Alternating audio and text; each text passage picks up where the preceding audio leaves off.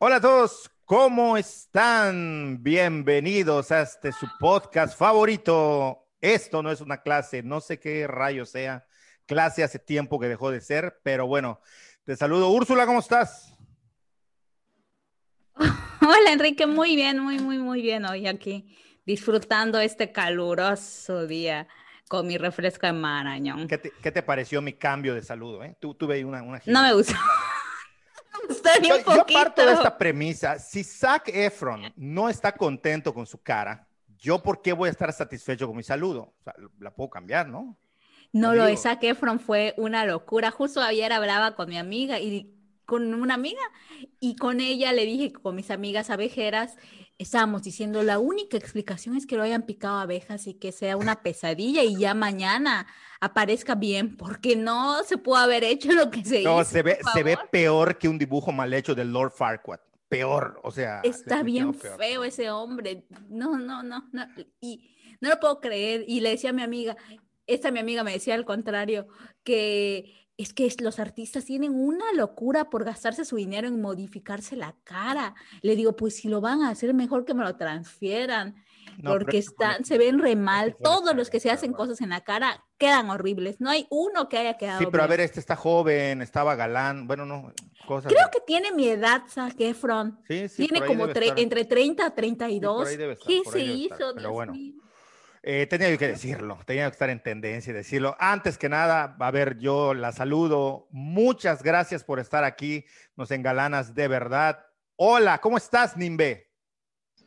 Hola, pues muchas gracias. La verdad, eh, pues estoy muy contenta. No sé qué es lo que vaya a pasar esta mañana.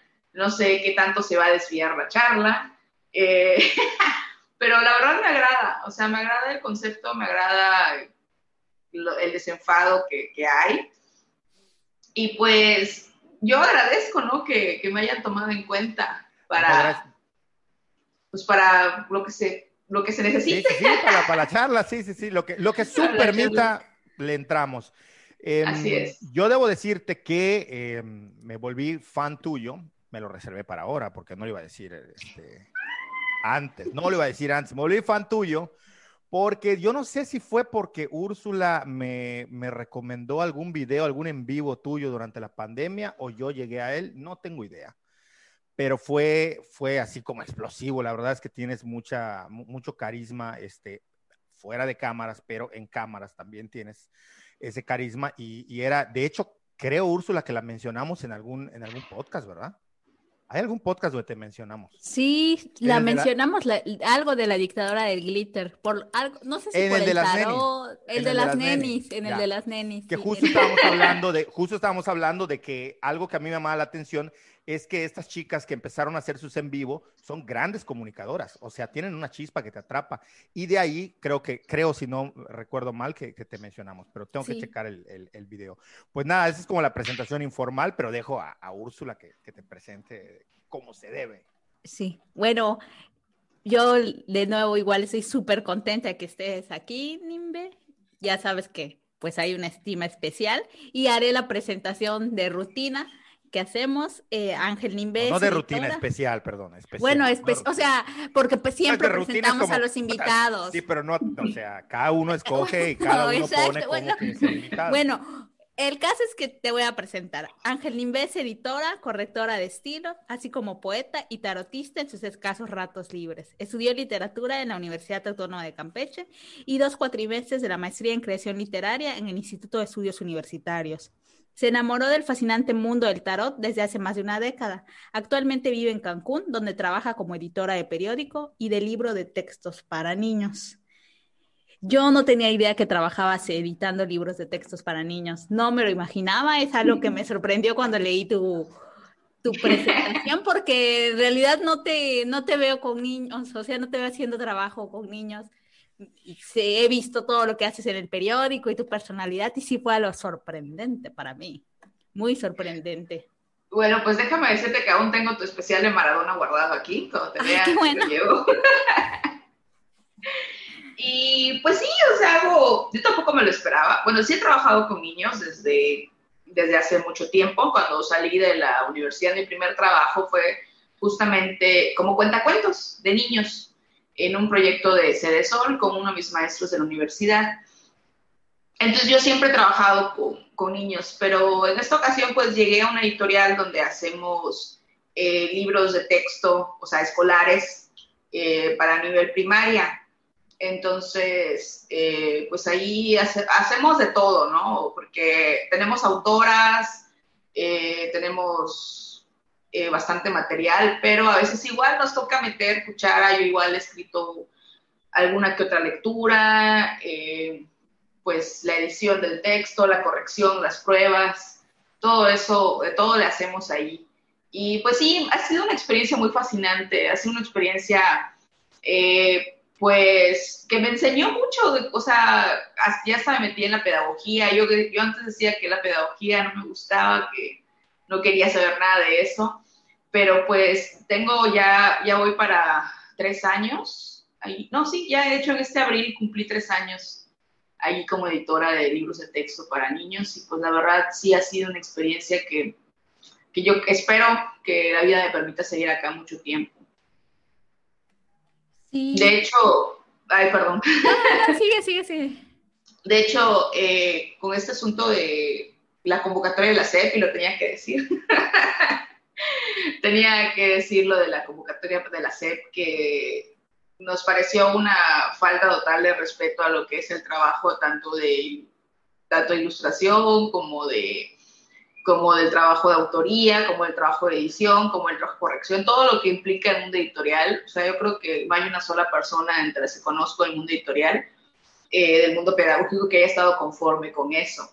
Sí, es, la verdad sí nos, nos duele un poco que no se, no se valore como tal el trabajo, ¿no? De tanto de la, tanto de la ilustración, tanto de la, autoría, y que encima quieran hacer todo así como que, ay, sí, vamos a hacer un libro dos meses. Uh.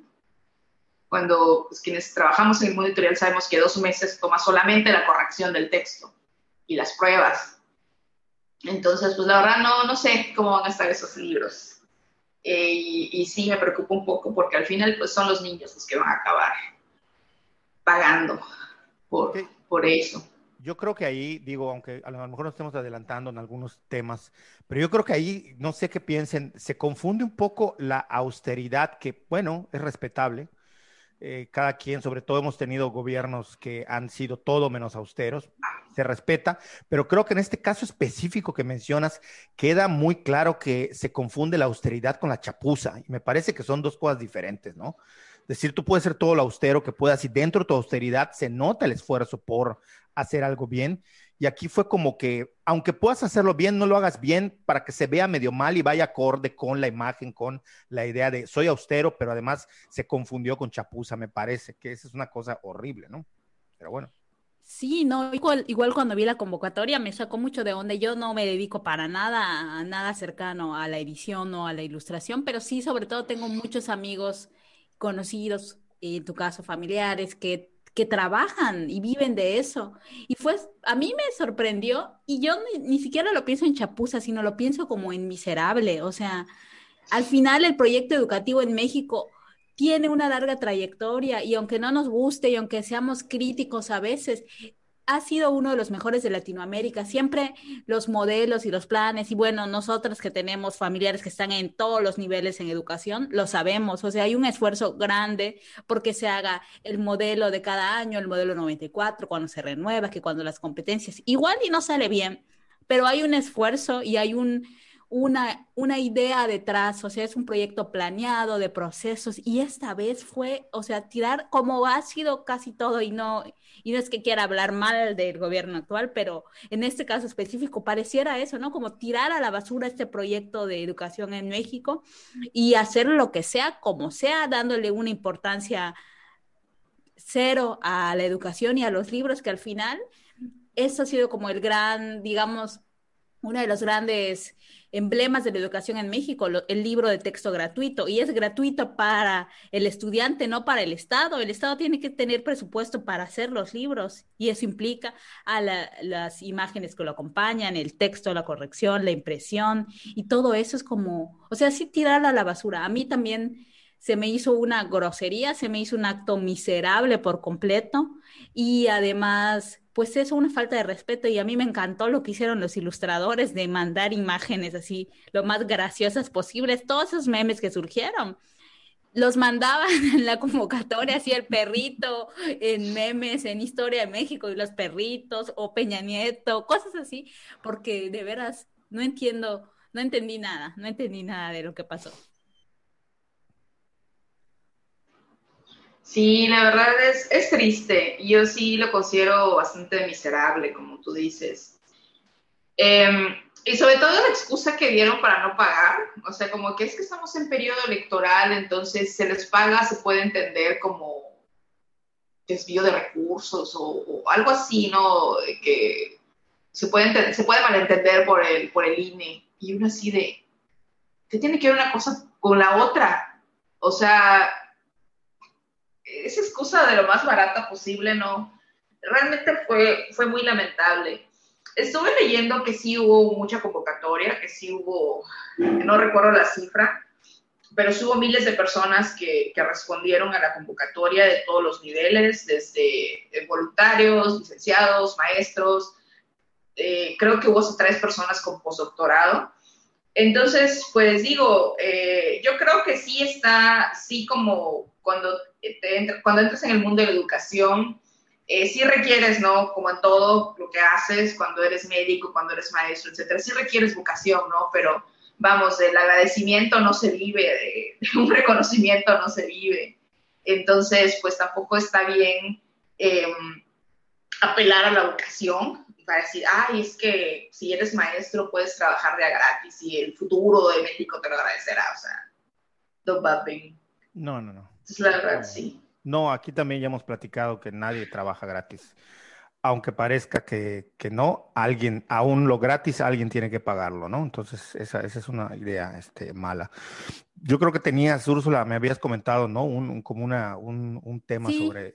Sí, yo quería, yo quería platicar de varias cosas. La primera es que tenía ganas de que platiquemos del tema de los periódicos y la prensa en la península. Tú has tenido la fortuna de trabajar en periódicos tanto en Campeche como en Quintana Roo, y a mí me sigue llamando la atención el tema del periódico, porque uno pensaría que es un medio prácticamente muerto, así, o sea, como en mi mente juvenil quizás, pienso que el periódico, ¿cómo es posible que siga existiendo el periódico y cómo es el trabajo en un periódico, ¿no? Sobre todo porque estamos atravesados de información por todos lados, casi que hasta por las orejas te entra la información, por la nariz, por todos lados.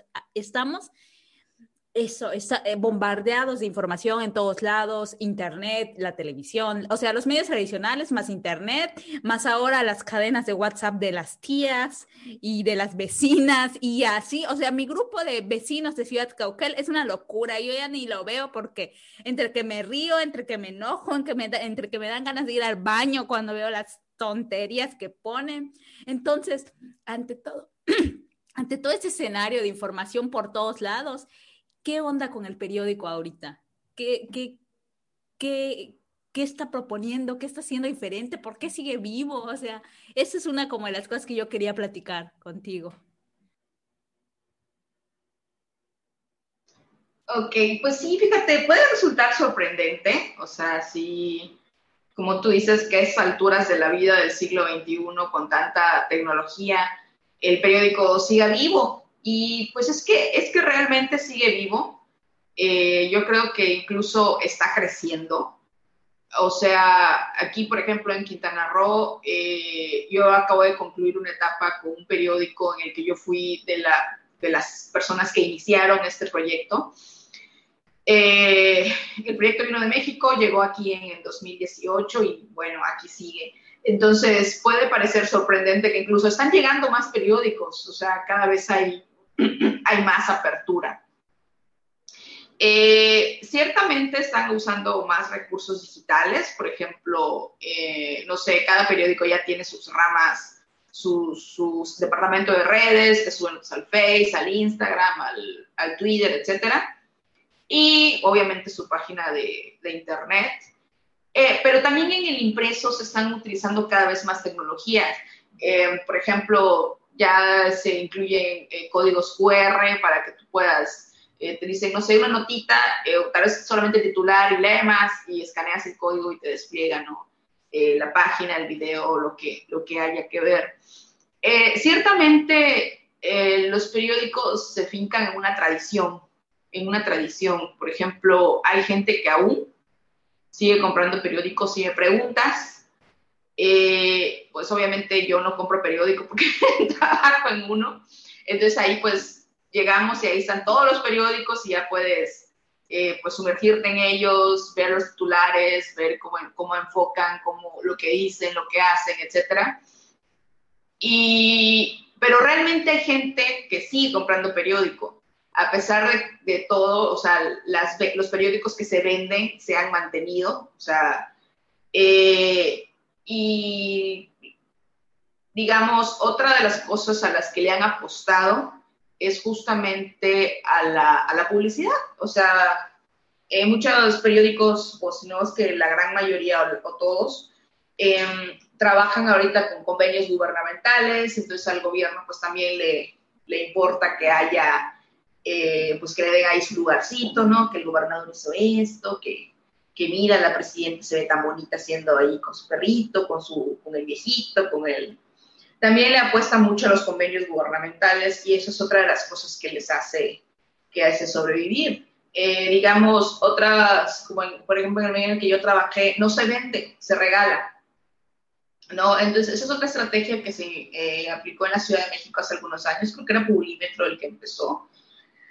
Eh, de decir, bueno, si tú te publicitas conmigo, tienes la garantía de que este periódico va a llegar a 10.000 personas. ¿Por qué? Porque no tienes que esperar a que 10.000 personas compren tu periódico. Yo se lo voy a entregar personalmente a 10.000 personas. Entonces, eh, este alcance está garantizado. Entonces, es otra estrategia eh, que se ha utilizado eh, bastante para garantizar el alcance de, de la información, digamos. Em, pues siempre hay, yo a veces voy por la, ciudad y siempre veo a personas que tienen su periódico tal vez que están trabajando en algún puesto a lo largo del día, lo van leyendo, eh, gente que incluso en el, en el transporte público está con su periódico, incluso los transportistas de repente llegan al semáforo y lo abren, se ponen verde, lo cierran y siguen manejando, ¿no? Entonces, eh, podría parecer motivo sorprendente. Eh, yo creo que en las nuevas generaciones no, no permea mucho. Yo creo que la gente de nuestra edad no, no está tan, tan inmiscuida en eso, pero yo creo que la gente como de unos 40 años hacia arriba aún son fieles, aún son fieles a su periódico. Sí, y sabes que yo lo pienso porque yo crecí con mi papá, ¿no? Y mi papá estaba hasta suscrito tanto al Tribuna en Campeche como al Diario Yucatán. Entonces a él le llegaba siempre su periódico. Y yo de niña leía el periódico porque pues estaba en mi casa, ¿no? O sea, yo llegaba a casa de mi papá y estaban los periódicos y ya a leer las noticias, las notas, eh, todo. Aparte a mí me gustaba el periódico porque era muy entretenido. Si no tenías nada que hacer el fin de semana y llegaba el periódico y te echabas unas dos horas leyéndolo, así de, minuciosamente y viendo la nota. Y me gustaba como ver la sección del interior del estado, sobre todo. Pero exactamente es algo que después yo ya, ya nunca compro un periódico, así no hay, es rarísimo que compre un periódico y, y sí, efectivamente pienso que poca gente ya como compra el periódico, más ese sector de edad que creo es como de nuestros papás y, y más. Y, y, por eso te digo, se me hacía extraño y pienso un poco también como cómo ha ido la industria del libro, de la editorial, igual en picada, ¿no? O sea, ya no se venden los libros como se vendían antes. Y alguna vez con Enrique platiqué, y bueno, él, él sabe mucho más del tema acerca de cómo es, los bestsellers son los youtubers. O sea, ya el, el escritor, escritor está, lo tiene complicado en la industria pues del libro y de las editoriales. Lo mismo, veíamos las ferias de libro y así como que los que se llevan los titulares en, en, la publicidad y en los eventos son los youtubers o, o, la gente que es famosa por alguna razón que los escritores en sí mismos. Entonces es como, ¿qué pasa con, el, con lo impreso, si tanto del libro, del periódico? Y no sé, tú, Enrique, ¿qué, qué, qué tengas que decir? Pues, bueno, a ver, no, no, no es algo que yo como que me sale de mi ronco pecho, ¿no? Pero sí es algo que, que es como sabido No sé qué tan cierto sea, pero algunos datos que refieren las editoriales, y voy a, tomar como ejemplo el, caso más, digamos, no, no, el, no, el, más, es que no sé si es el más famoso, pero bueno, el, eh, creo que quien empezó con este rollo, cuando la gente decía, ¿qué pedo? ¿Por qué, están, ¿Por qué están vendiendo personajes que no deberían de vender tanto libro y les dan tanta cabida en las ferias? Ferias de libro importantes, que ahí fue donde a mí me tocó por primera vez. Eh, ver que lo anunciaran, eh, que fue para la Feria del Libro de Guadalajara, que es así como la, feria de libros más grande de América Latina, ¿no? Y la que más relevancia tiene. Entonces invitaron a Jordi Rosado cuando sacó el famoso Cúbole, ¿no? Y un poco lo que dijeron, no me acuerdo de qué año fue este libro, no sé si fue del 2016 o fue, no me acuerdo la verdad. Pero bueno, el tema es que lo que explicaban, y eso es mucho de lo que no sabemos, por ejemplo, Úrsula ha mencionado aquí Fórmula 1. Mucha gente dice, bueno, ¿yo qué rayos sé o qué chingados voy a saber de carros, no? Resulta ser que de la Fórmula 1 y de los avances que se tienen en ese deporte con esa industria, hoy, gracias a ello, tenemos automóviles más seguros, porque ahí se desarrolla pues pruebas de seguridad, de bolsas de aire o de cinturones, en fin, mil cosas, ¿no? Eh, ¿Por qué la gente gasta viajes al espacio? Pues sí, gastan porque quieren hacer sus invasiones espaciales tipo Star Wars, pero además porque mm, eh, de ahí se desprenden, por ejemplo, muchos de las cosas que utilizamos en el día a día, como los lentes, por ejemplo, están hechos de un material que ya ha sido probado, etcétera. Bueno, pues las editoriales lo que argumentan es que gracias a Jordi Rosado y a sus ventas, fue posible eh, poder sostener la industria editorial del libro impreso no así como en todo México ni nada, pero que sí este tipo de autores que venden mucho ayudan a reforzar, no sé qué tanto sea real esto o no, pero un poco como que esa es la idea. Y también dicen que todos estos youtubers con millones de seguidores, que evidentemente es su base fandom la que les compra, evidentemente, o sea, no es el resto del país, sino es su base fandom la que les compra, este, son los que hicieron como que otra vez se ponga de moda o que llame la atención. Es decir, que no todo fue como hacer un libro basura de retos o de cosas que salen entre los youtubers, ni las cosas que tenga que decir Jordi Rosado, ¿no? Que pues jamás he leído el libro, no sé qué tanto tenga que decir, pero lo que es un hecho es que Jordi Rosado fue el primero que sin tener una base de seguidores tan grande, logró ser un bestseller durante mucho tiempo. Y pues un poco es eso, ¿no? Como yo, yo sí tengo, la verdad, la, intriga de saber cómo se mueve el mundo editorial. Me queda claro que desde el momento que les den un lugar, bueno, en Chile ocurrió otra cosa. A Hola, soy Germán cuando presentó su libro, básicamente no estaban ni siquiera los que lo convocaron preparados eh, a nivel de logística para tener tanta gente. Cuando llega este Germán Garmendia a presentar su libro, llegaron literalmente millones. Nunca en esa feria del libro de Chile había llegado tanta gente. Colapsó la feria del libro. Tuvieron que cerrar y no pudieron presentar los otros libros porque minimizaron el impacto de un youtuber que, dado que se mueve en Internet, va por otro lado. Pero más allá de esos números que siempre son escandalosos en el caso de los influencers hoy en día o de gente famosa como Jordi Rosado que vende, ¿Qué tanto hay de verdad en eso de que un gran vendedor ayuda a que la editorial se mantenga produciendo otros libros? A lo mejor la veinteava edición de 100 años de soledad, no sé en cuántas, seguro van más. Este, van como 50 ediciones de 100 años de soledad, este, se mantenga. O sea, ¿qué tanto es cierto, qué tanto es mentira, qué tanto lo dicen nada más para mantener? No sé, tengo como esa, esa inquietud. Sí, estás, creo que estás muteada. Sí, eh, mira, eh, sí es verdad. Eh, de hecho, yo creo que todas las editoriales siempre buscan a alguien, algún autor, algún que, que efectivamente pueda sostener la editorial. Que tú digas, ah, es que este bestseller y todo el mundo lo compra y nos permite seguir viviendo, ¿no?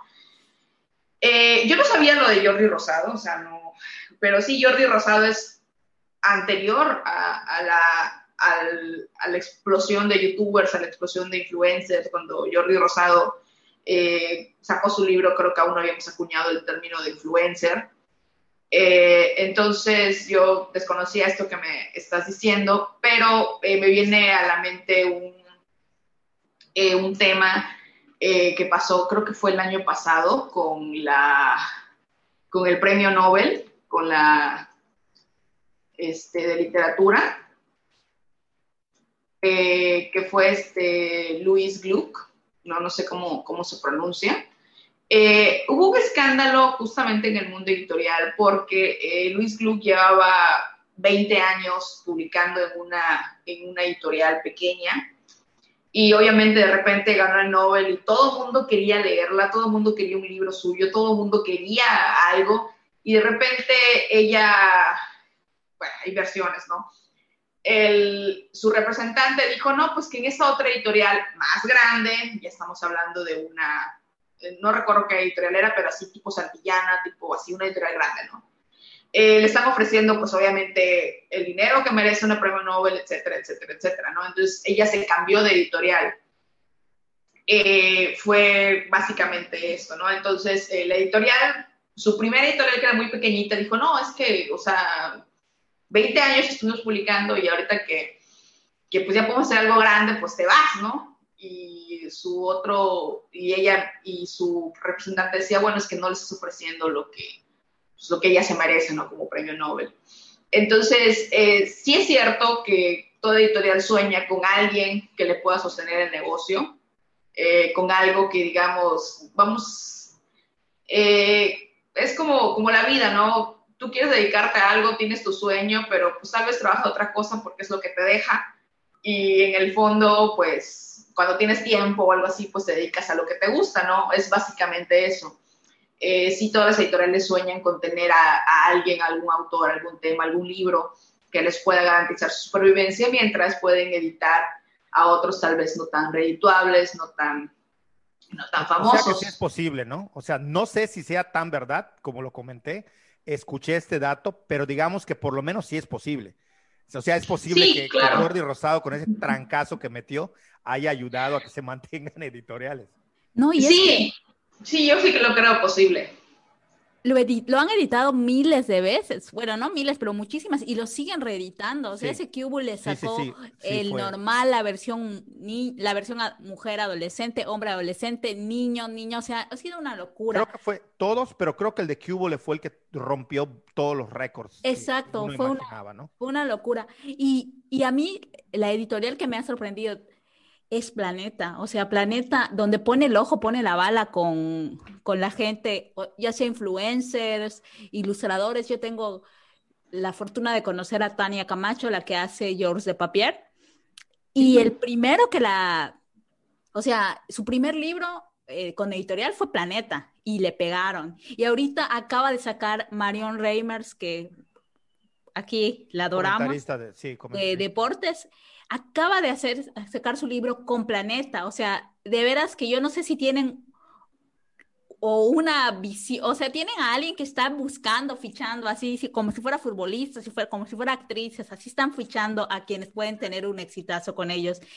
Creo que el de Sassy Labram, la influencer aquí yucateca de Body Positive y todo eso, también me parece que su libro lo sacó con Planeta, o sea, Planeta está con todo buscándole. Yo no sé si. Creo que también editaron a Luisito Comunica, ¿eh? Exacto, no sé si ya qué otra cosa publica Planeta que no sea libros de influencer o de gente famosa y ya es una minita de oro, o sea, por ejemplo, yo necesito el libro de Marion Reimers, ni siquiera es opcional, lo tengo que comprar, ¿no? Porque pues es ella, pero supongo que así le hacen con todos, o sea, ya, ya es la más rica. Ya Planeta yo digo que es la más rica de México, pero quién sabe. Es muy, es muy posible. Ahora, hay, otro, hay otra cosa muy interesante que yo no sé cuánto tiempo les dure esto. Hay un, hay un chico que ahorita despuntó, es, va que vuela para hacer el podcast número uno de México, que es el de Roberto Martínez Creativo. Este chavo hace años que empezó con su podcast y ahí iba más o menos, pero el tema es que él empezó porque él dijo, para mí Internet es un medio, no es mi objetivo. Y empezó a ganar seguidores dentro de YouTube, dentro de la plataforma. Y él en realidad lo que quería era vender su libro. A él lo que le gusta es escribir, ¿no? Escribe sus cosas, sus rollos, pero a él le gustaba este rollo de la escritura. Em, y escribió este libro creativo y fue un libro, bueno, antes tenía uno que era México lindo y querido y ahora tiene el de este de creativo. Pero él dijo, que cuando le llegaron las ofertas, o sea, como que él hizo cuentas, ¿no? Y dijo, a ver, si yo me autoedito mi libro, ¿cuánto voy a vender con la base de seguidores que tengo? No tenía tantos en aquel entonces. Ahora ya, ya rebasó el millón y va a volar, este cuate va a volar. Pero él dijo, no, este, se le acercaron cuando vieron la base de seguidores que tenía, se le acercaron editoriales y él los mandó a la goma, les dijo, no, yo lo voy a autoeditar. Y se aguantó, se aguantó. Yo no sé cuánto ahora sea el, número para catalogar algo como un bestseller, pero él ya rebasó las 15 mil copias vendidas de su libro. Creo que ya podría entrar en una editorial como un bestseller. El tema o el punto que quiero resaltar con este ejemplo es que este cuate, con la base de seguidores que hoy tiene, su libro próximo que saque va a vender un demonial y todo el dinero se le va a él. Todo lo hizo él. Creo que tú, Úrsula, sacaste, hiciste la cuenta de cuánto le costó, porque yo mandé, la verdad es que yo mandé pedir el libro, yo tenía mucha curiosidad de ver cómo era, no lo he leído porque no, me, no es un tema que me llame la atención, pero yo nada más quería ver cómo estaba, cómo estaba la pasta, cómo estaba utilizando la tipografía, cómo, cómo estaba editado el libro. Eh, está bastante decente, bastante bien para ser autoeditado este, y para ser de él, que además no tenía ningún conocimiento sobre el mundo editorial. Todo lo hizo él, o sea, llevarlo, imprimir, todo, todo lo hizo él. Y el tipo se está forrando de dinero vendiendo su libro. Entonces ahora dice, claro, ahora cuando venga un editorial, lo que no sabe Luisito Comunica, lo que no sabe Jordi Rosado, lo que no saben todos estos influencers, es que las editoriales se están quedando con la mayor parte de las ganancias y ellos ya no necesitan exposición, ellos ya tienen exposición. Normalmente alguien cuando quiera apostarle a publicar en Santillana, Planeta o, en, o en, estos, en estas editoriales grandes, lo que buscan es exposición. Pero cuando ya tienes exposición, dice él, ya no lo necesitas. O sea, y no sé hasta qué punto se va a sostener esta idea de que yo como gran editorial vengo y te ofrezco exposición cuando ya tienes 30 millones de seguidores. Entonces, eso a mí me parece que creo que en algún punto le va a llegar como, como su, su fin, ¿no? Su, o sea, como que las editoriales ya no van a poder utilizar esta idea de yo como gran editorial te voy a ayudar para que seas famoso cuando ya lo son y pueden autoeditarse. No sé qué piensen. Este, pues yo creo que eso se restringiría al, también eh, al mundo de los influencers, ¿no? Eh, porque, por ejemplo, si llegara a Planeta, yo no le diría que no. Claro, no, no. no. Digo, porque así como que mi exposición, pues no tengo, ¿no? Claro, claro, claro. Entonces yo creo que eso de la exposición que, que tú dices, pues sí está restringida a, a, los que ya son 30 millones de seguidores, que, que de esos 30 millones al menos un millón te va a comprar tu libro. Uno que compre ya, ya pegó un batazo. Exactamente, con, una, con un millón de personas que compren tu libro, ya es un, ya es un montón. Entonces, pues yo creo que eh, sí puede ser un, eh, un eh, digamos, un punto de quiebre en, ese, en ese aspecto de decir, bueno, pues sí, tú ya no tienes, ya no necesito que me, que me que, me promos que tú me publicites, al contrario, yo te voy a publicitar claro. a ti, ¿no? Claro. Eh, pero pues en el resto del mundo de la gente que no es influencer, la gente que no es premio Nobel, la gente que no es eh, algún Vargas Llosa, algún, eh, algún autor consagrado, pues yo creo que sigue siendo el sueño como que fichar claro. con, una, con una editorial grande. Porque además, eh, no solo la, no solo el, el, la exposición, ¿no? sino también el, la legitimación que te da como escritor que te fiche una editorial grande, ¿no? Supongo. Así es, o sea, eso es, es digamos, es garantía. Por ejemplo, yo cuando no sé qué leer, eh, pues busco, no sé, eh, Random House Anagrama y sé que hay garantía de que lo que voy a leer es bueno, ¿no? O sea, es, es algo que, no voy a botar mi dinero. Sí, sí, sí. Yo, a mí sí, a mí me parece eh, interesantísimo el rumbo que está tomando este tema de las editoriales. Y nada, es algo que ya hemos platicado aquí que nos, nos llama mucho la atención.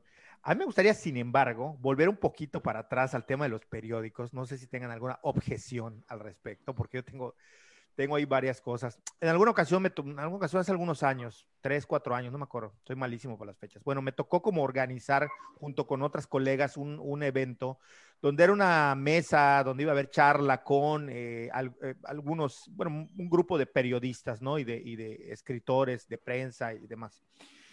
Y una de las preguntas que se puso a, a, a debate era que yo la verdad no lo sé, tú, tú nos dirás, pero que a mí no me quedó del todo claro ni, ni por qué la planteamos, porque yo además no, no veo del todo bien, salvo en comida y en algunas cosas folclóricas, no veo el regionalismo en todas las cosas.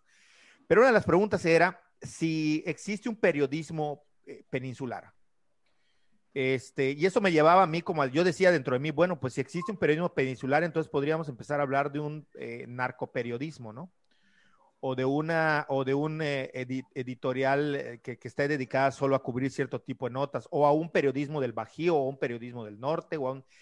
En este término, hablando en ese sentido, ¿hay un periodismo que tú considerarías peninsular? O, o no, este, o no, no crees que vaya. Yo la verdad ignoro, ¿eh? Por eso lo planteo como pregunta directamente. Eh, sí. Como un estilo, sí creo, como un estilo. Yo sí creo. Eh, sí, yo creo que sí, sí puede haberlo. Eh, no había escuchado el término narcoperiodismo. Y no, yo, lo inventé, yo lo inventé, yo lo inventé. Lo inventé yo digo que lo patentes, ¿eh? Porque como que le veo futuro. Okay, okay. Eso y mi saludo Así. del podcast, lo voy a patentar. Así como existe la narcoliteratura, sí. este, eh, pues yo sí creo que puede haber incluso un narcoperiodismo, ¿no? Eh, sí creo que hay un periodismo peninsular y yo creo que sí puede haber periodismos regionales aquí a donde quiera que vayas. Eh, te mentiría si te digo exactamente cuál es, es más, creo que me voy a poner de tarea. Eh, para el próximo post que me invite. Cuando quieras. Aquí Creo que sí me lo voy a poner de tarea. Voy a empezar a buscar eh, justamente periódicos del Bajío, de la península de Baja California, del centro de México, del norte, y creo que sí voy a hacer unas comparaciones, porque ahorita no te, no, no te sabría decir en qué se diferencian el uno del otro. Pero sí creo que hay un periodismo peninsular, porque ciertamente nuestra cultura, nuestra región, todo eso permea en, todo lo, eh, en todas las, eh, pues en todas las cosas que hacemos, ¿no? Entonces sí conozco periodistas, pues, culturales, conozco periodistas, pues, de, que, que sí se, ¿cómo, ¿cómo, te puedo decir? Que sí se, se, no se limitan, pero sí se enfocan en, por ejemplo, las tradiciones de, de aquí, bueno, de la península, en todas esas, eh, digamos, eh, historias, a veces incluso torcidas, que solamente ocurren aquí, eh, que, que, incluyen ¿no? a... Incluyen a... De familias de políticos o de, o de la alta esfera, ¿no? que incluyen incluso cosas chuscas como los aluches o o algo así que solamente es súper peninsular, sí las hay. Eh, y no vas a encontrar una lucha en Baja California, por ejemplo. Claro. No, entonces yo sí creo que sí existe. Eh, y sí me voy a poner esa tarea de hacer un comparativo en los periódicos.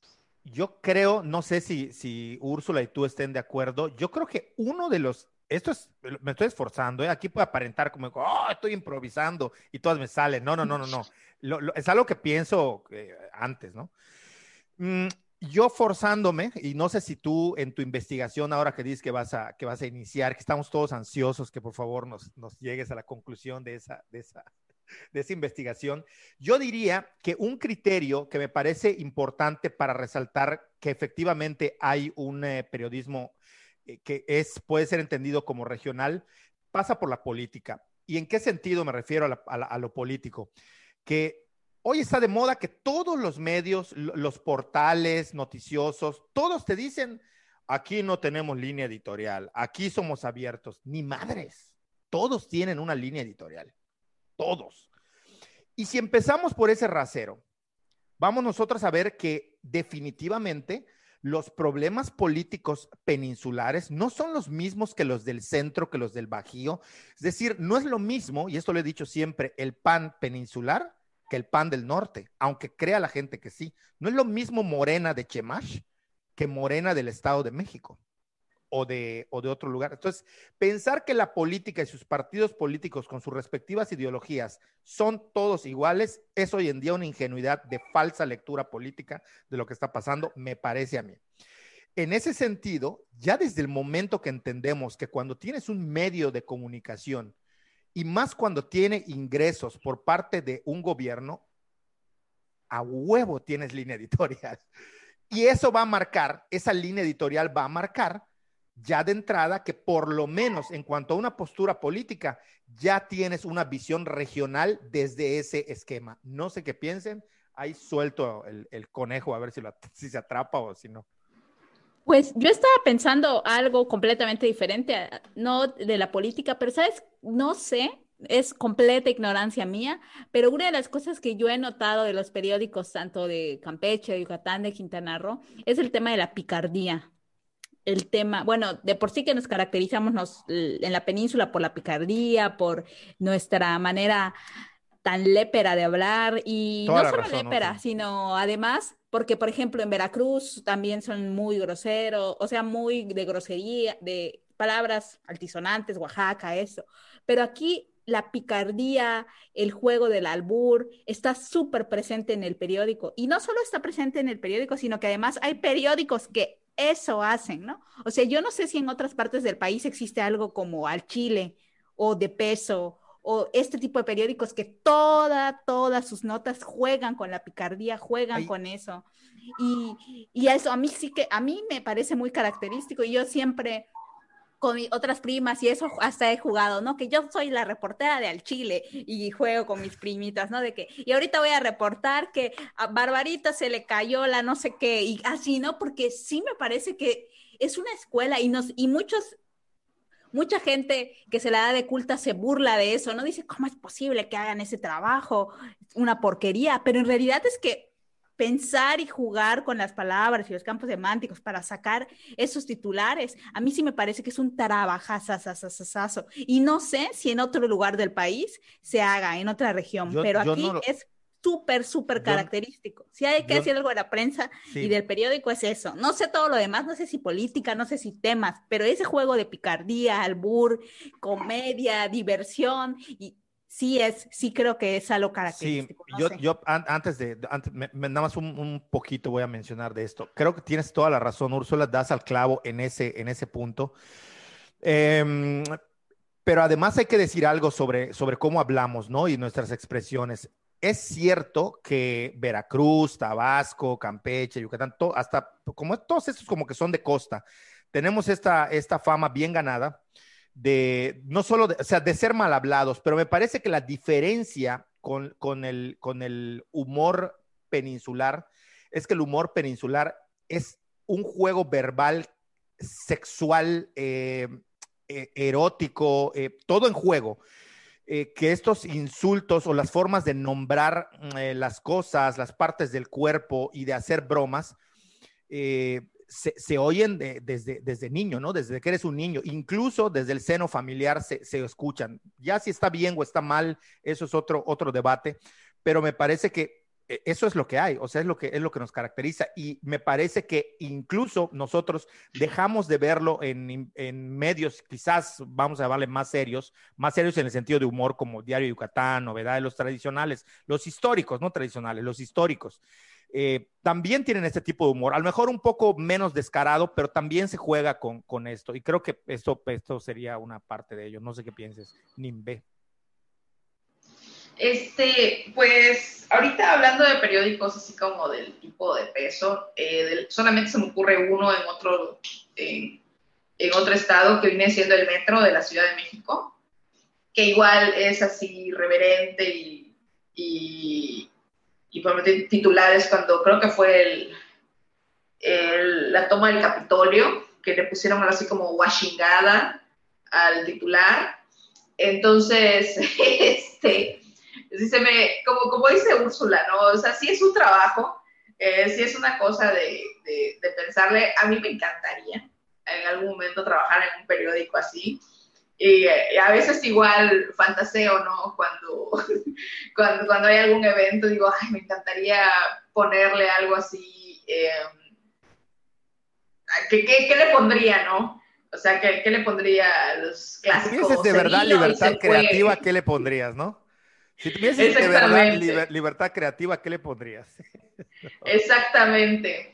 De hecho, eh, alguna vez con unos amigos de Campeche pensamos hacer un periódico que iba a ser así. Eh, de hecho, hasta teníamos el nombre. Yo creo que todavía podemos retomar el proyecto. Se llamaba El Hueputa. buenísimo, buenísimo. Entonces sí estábamos pensando pues hacer, hacer eso, ¿no? Eh, yo creo que sí voy a hablar con ellos y les voy a decir, bueno, ¿y qué? ¿Y por qué favor, por favor. ¿Va a proceder imagínate, o no? Imagínate al que vende, imagínate al que vende, al que vende el periódico. Oiga, me vende un hueputa. Hueputa tú también, maravilloso. Dilo de nuevo, hueputa también. Estaría buenísimo eso. Sería lo Max. Yo lo María. Aparte, ¿cómo lo anunciaría? El, el, el pregonero, ¿no? exactamente, el, pregonero. Hueputa, hueputa, lleve su hueputa, hueputa. Sería lo máximo. Yo que quisiera venderlo ahí en la esquina. A un padre, ¿no? Leyendo su periódico, hueputa. Sería lo máximo. Yo lo amaría. Eh, no, yo, yo fíjate que eh, ahora que dices eso de escribir así, yo tengo un amigo que me ama. No, cada vez que digo que tengo un amigo, no puedo dejar de decir, yo tengo un amigo. Yo tengo un amigo de diseñador gráfico, este, que vive en Zamora, bueno, lo último que que vivía ahí. Em, y él me contaba que durante un tiempo, pues, busca, imagínate, eh, saliendo de, él se graduó en Guadalajara y luego buscar trabajo en Zamora, Michoacán, pues era un poco complicado, ¿no? Por, pues, porque no hay, porque es muy chiquito, no hay tantas opciones. Sin embargo, hubo un tiempo en el que le dieron trabajo, eh, bueno, tuvo dos trabajos. Uno era como poner letreros, este, y él decía, soy diseñador y me terminan pagando este, por poner letreros horribles. Todos quieren que yo ponga letreros con unas tipografías horribles, con luces escandalosas, pero bueno, me, le pagaban por eso. Y otro de sus trabajos era eh, un poco llevando ya el tema hacia, hacia uno que me parece a mí apasionante tocar. A él le ponían en, en un periódico de muy, muy baja monta, de estos que son casi de, llévatelo por cinco pesos o cuatro, no sé, una cosa así. A él lo ponían a, hacer la parte de los horóscopos. Y entonces él literalmente entraba, dijo, pues, ¿cómo voy a resolver eso? Le dijeron, no, no, no, tú hablo de los horóscopos, pon ahí, no sé, no sé, ingéniatelas, ¿no? Y entonces él iba y revisaba los horóscopos de un montón de, fuentes para, saber qué poner. Y yo qué diablos voy a poner aquí, o sea, ¿cómo, ¿cómo voy a hablar yo sobre horóscopos? Y él se dio cuenta que había patrones, que había patrones en las narrativas de cómo ponían en los horóscopos esto. Y dos, que yo no sé qué tanto esto sea verdad. Cuando él estuvo en su búsqueda para ver cómo resolvía este problema, le dijeron, trata de pensar que tu lector va a ser principalmente mujer. Y él guiándose por estos patrones narrativos y esta idea de que su lector o el lector que iba a buscar algo en el horóscopo era, obviamente, habemos hombres que de vez en cuando echamos, eh, en mi caso es porque me da risa o porque, o porque me parece entretenido o depende cómo venga. Hay que decir que en todo hay niveles, hay unos que están muy mal hechos y otros que están muy bien hechos. Pero em, con estos dos esquemas, él se puso a escribirlo y me dijo, y era increíble cuando yo estaba caminando, porque era muy pequeño Zamora, me dijo, yo iba caminando en el mercado o estaba en algún cine o estaba en algún lugar, escuchar a la gente hablar, es que mi horóscopo dijo no sé qué, y yo lo había escrito, me dice, no mames, o sea, yo escribí, yo escribí el horóscopo de esa persona y esa persona dejando guiar su vida, entonces me di cuenta que la vida de los zamoranos estaba en mis manos, me dice porque podían hacer lo que yo quisiera. No lo hacía porque al final de cuentas lo que ponía era este, ponía su, su, trataba de llevar su metodología, es decir, construir narrativas que ya estaban hechas sobre moldes y eh, tratar de dirigirse no totalmente, es decir, no es como amiga, esta semana te va a pasar esto, no, no, no, lo hacía en personal, pero sí el discurso era como de amor, desamor, ganancia, triunfar en la vida, eh, los hijos, y entonces él construía esto. Entonces a mí este, este tipo de, de trabajo me, me, pareció fascinante la experiencia, la experiencia de él. Sé que los horóscopos no tienen que ver o no necesariamente tienen que ver con el tarot. Eh, el tarot es una, eh, no sé cómo llamarle, práctica, eh, lectura o como sea. por lo que he leído desde el siglo XIV, creo que hay registros de, de que había lectura de tarot. Y, el, y hasta el siglo 16, bueno, no me acuerdo, pero hace muchísimo tiempo. O sea, no es como que acaba de salir eso, ¿no? estas, estas cosas eh, que están en los periódicos y todo esto, más allá de ello, ¿cómo, cómo, lo, cómo lo ves tú? ¿Qué, qué, por, por, dónde, ¿Por dónde va este rollo? ¿Está, ¿Está bien lo que sea mi cuate? ¿Era éticamente reprobable o qué onda? Este, pues bueno, voy a retroceder tantito a, a terminar con el tema de que estábamos hablando antes y ahorita vamos con lo de los horóscopos. Eh, cuando tú decías que no hay un periódico que no tenga una línea editorial, pues sí, creo que sí es cierto. O sea, como les comentaba al principio, uno de los pilares que hace subsistir a los periódicos, incluso más que las ventas algunos, eh, son los convenios no gubernamentales. Entonces, pues obviamente, si el gobernador en turno te paga, pues no le vas a dar un trancazo, ¿no? O sea, entonces, eh, si te paga por darle un trancazo al otro, pues le vas a dar su trancazo al otro. O a veces tienes un convenio y como el señor no te pagó, pues entonces le pegas. Eh, y ahí también entra mucho la influencia, el poder que tiene el medio de comunicación. Es decir, este, sí, te pueden voltear la tortilla a ti como gobernador, eh, o como presidente o lo que sea, sí puede, sí mueven a las masas, ¿no?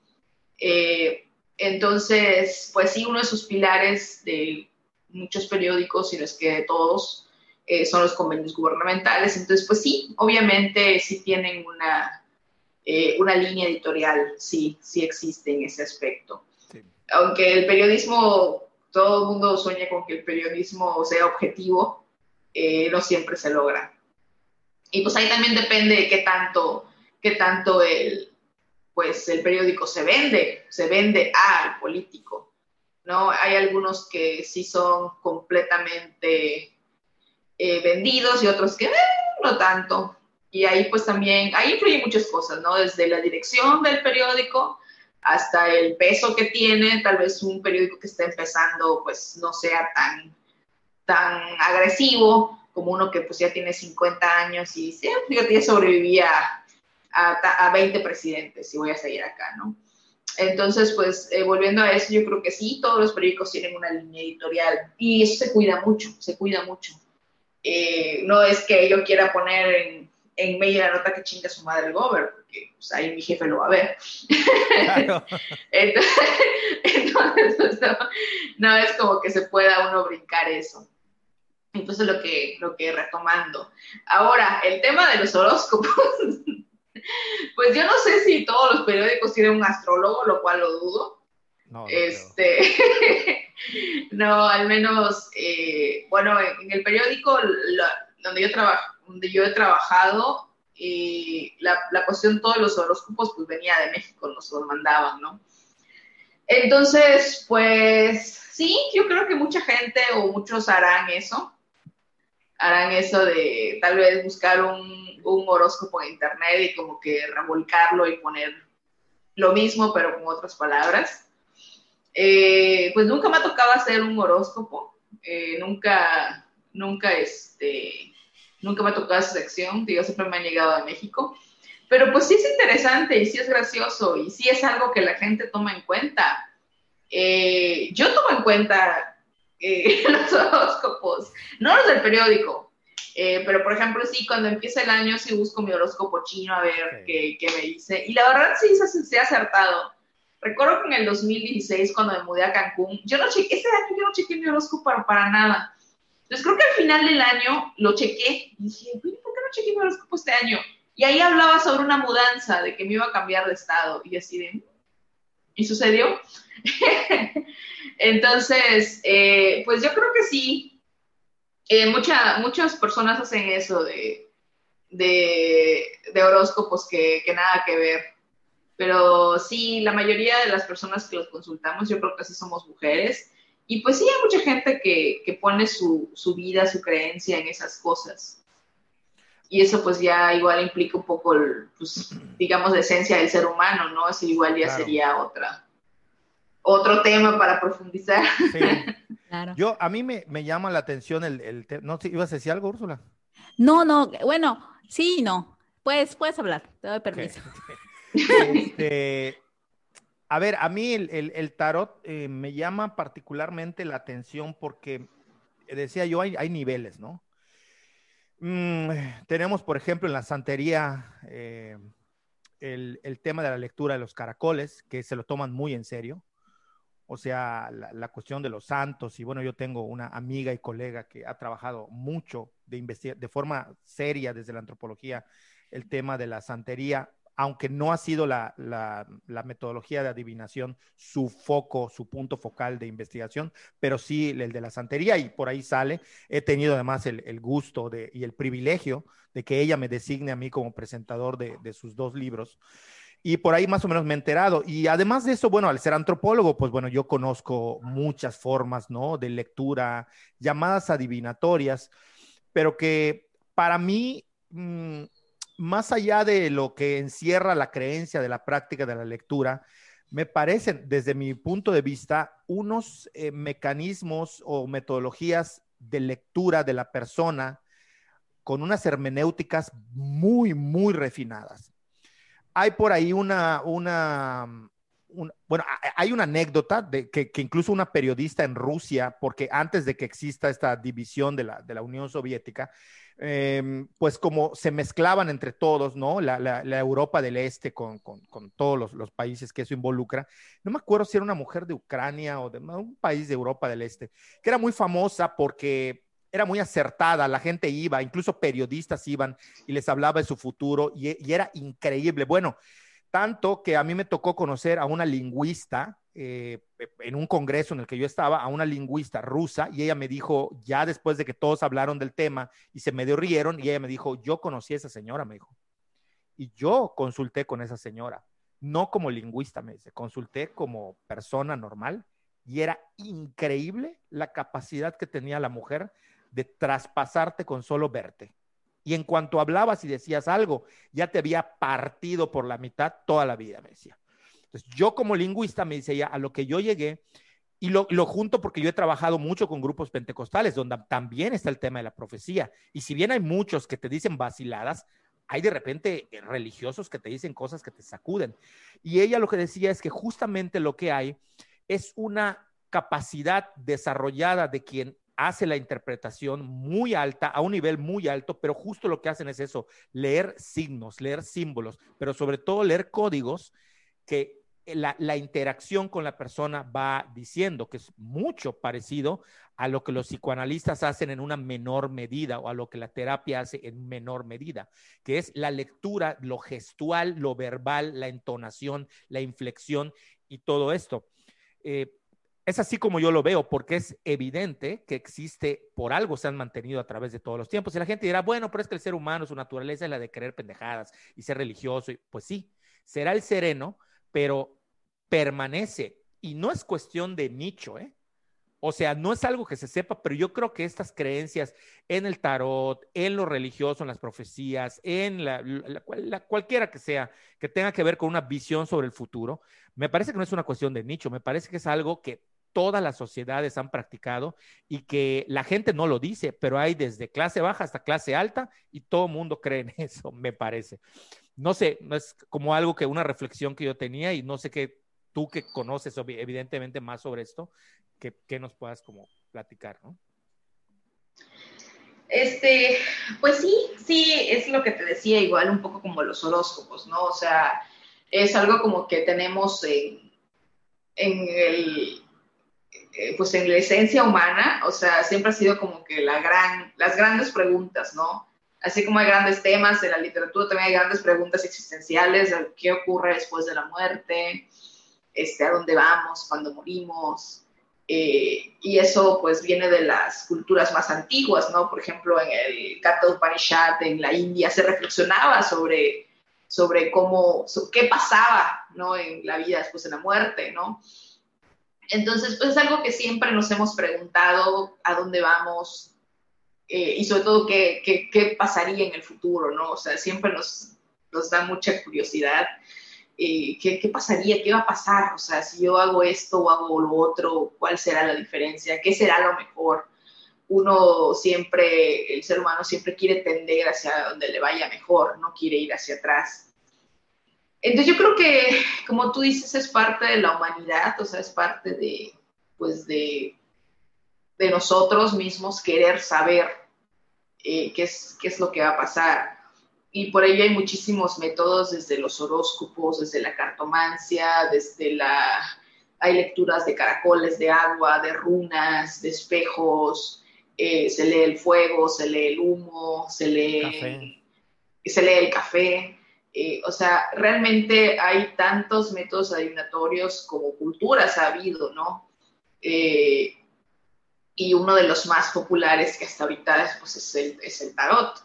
Entonces, yo sí creo, bueno, el tarot también tiene Ahorita les voy a hablar un poquito sobre, también tiene su semiótica, ¿no? También tiene su significado, tiene una profunda, eh, un significado que se ha ido construyendo y abonando a lo largo de los siglos.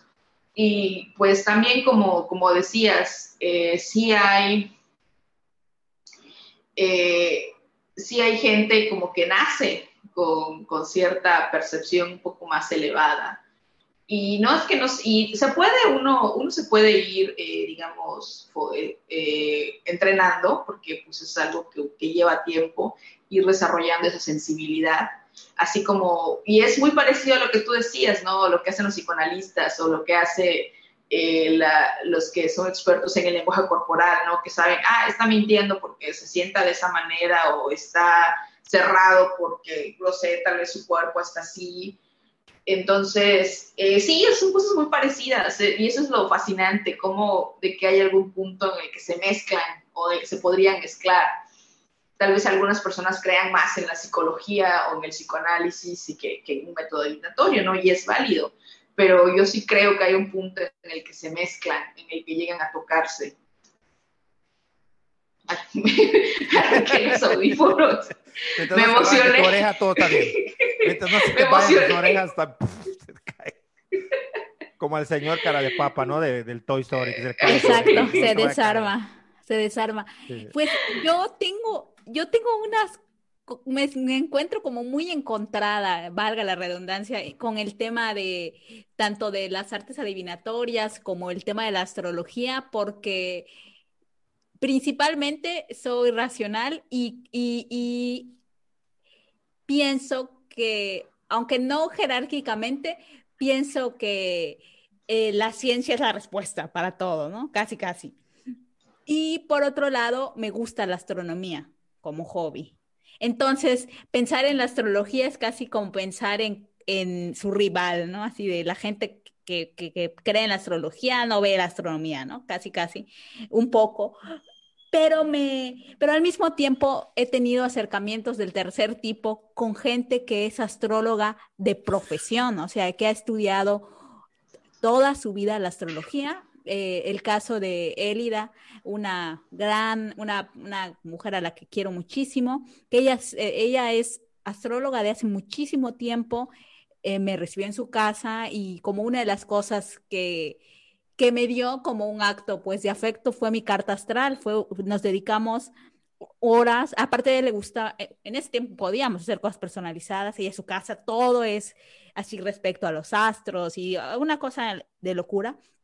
Y nos dedicamos más de una hora a, a que haga mi carta astral, ¿no? A ver cosas, bla, bla, bla. Y después ya yo ya me tuve que regresar a Mérida y me la mandó por correo y me mandó un documento gigantesco de la que es la carta astral, ¿no? Entonces, lo primero que tengo que decir es que es un trabajazazo, o sea, es un trabajo de análisis, de estudio, no es como, como los horóscopos de esos que se inventan, ¿no? sino que sí es un, o sea, sí hay una metodología de trabajo, sí hay una forma, sí hay un conocimiento enorme. Y la segunda cosa es que mientras hacíamos, mientras estábamos como en la plática para ir sacando los datos y todo lo que se hace cuando se hace una carta astral presencial, a mí me sorprendía muchísimo el tema de darle al clavo en mis cosas, ¿no? O sea, yo sí, sí me dejó como, pues al menos pensando, eh, repensando qué onda con la astrología, ¿no? Y, y sus, qué es tan acertada, o sea,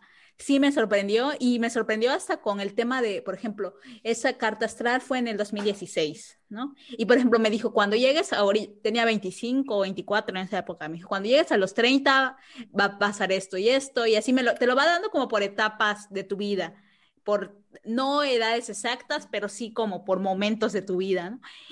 Y yo la pienso, tengo la carta astral escrita aún, ¿no? O sea, me la mandó al correo y la he vuelto a leer, justo la volví a leer para esto y sí me sorprende el hecho de que es muy acertada, ¿no? Y, y que y, eso, ¿no? Me, a mí me, hace pues pensar que, o sea, eso, o sea, ni siquiera tengo palabras para explicar cómo me siento respecto al tema de cómo acierta la astrología, cómo logra leer a las personas, cómo te permite entenderte.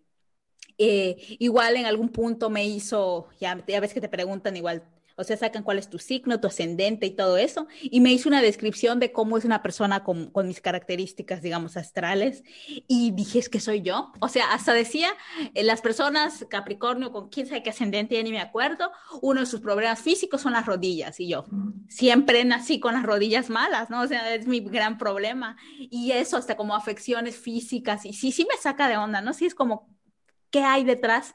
Y por otro lado, aquí en, Yucatán tuve igual la fortuna de conocer a Masha, Masha Vida, que igual es astróloga y es aromaterapeuta además, y que lo mismo, o sea, sabe muchísimo, es, su trabajo ser astróloga, eh, tenía o tiene todavía su programa de radio en el que habla de esto y, y, yo al menos lo que tengo que decir después, digamos que con cierta, un poquito más de años, puedo decir que respeto ese trabajo completamente, que me parece que hay un chorro de análisis, de estudio y que no sé cómo, no sé qué clase de magia sea, pero de que ofrecen conocimiento sobre ti mismo y sobre los demás y como dice Enrique, una lectura del otro lo hace. No sé cómo, no sé cómo, no, no lo voy a entender, pero al menos eso sí me queda claro, ¿no? Y que creo que tanto la astrología como las artes adivinatorias tienen eso para quien se dedica seriamente a hacerlo, porque al final gente charlatana en todos lados hay, en todos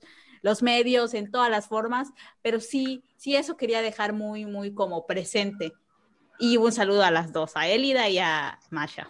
A mí, antes que, porque, porque ya va, va a hablar este, Nimbe, que es la especialista, algo rapidísimo. El problema, que aparte, Úrsula, de lo que estás diciendo, es aún así eso puede entrar dentro de una interpretación general.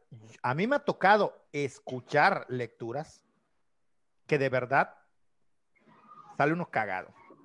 Te dicen, ya, no me lo dijeron a mí, se lo dijeron a una persona, este, le dijeron, como que era la carta de presentación, además alardeaba este, este, este que tiraba caracoles o que sabía hacer diferentes técnicas, como que mi carta de presentación es que cuando tú entres yo te voy a decir algo tan específico de tu vida que de ahí ya tú vas a quedarte convencido.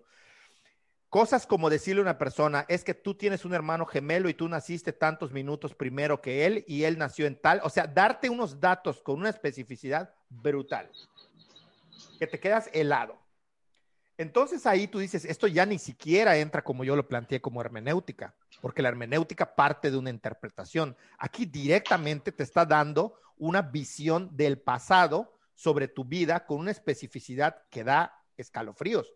Yo saliendo de ahí dije, yo este tipo lo tengo que perseguir, lo voy a espiar y lo voy a investigar, porque seguro hay un, hay un chivato o hay alguien que le está diciendo toda, le está pasando la información, no puede ser posible que sepa tanto, ¿no? Pero bueno, ese punto anecdótico con el de Úrsula para, para, soltar un poquito ahí la culebra, a ver cómo, a ver cómo la vamos manejando, ¿no? No sé cómo lo veas, Limber. Este, pues mira, yo creo que lo, lo, o sea, lo rico a veces es encontrarnos a gente con todo tipo de creencias, ¿no? Claro. Y que, y que encuentra, y que en algún punto todas esas creencias se encuentran. Y en este caso, eh, pues yo sí creo, eh, bueno, de entrada vamos a hablar de, de, de, cómo funcionan las cartas, ¿no? Exacto. Eh, la gente cree, bueno, la creencia general es que te hablan del futuro, ¿no? O sea, es para que sepas cómo es el futuro.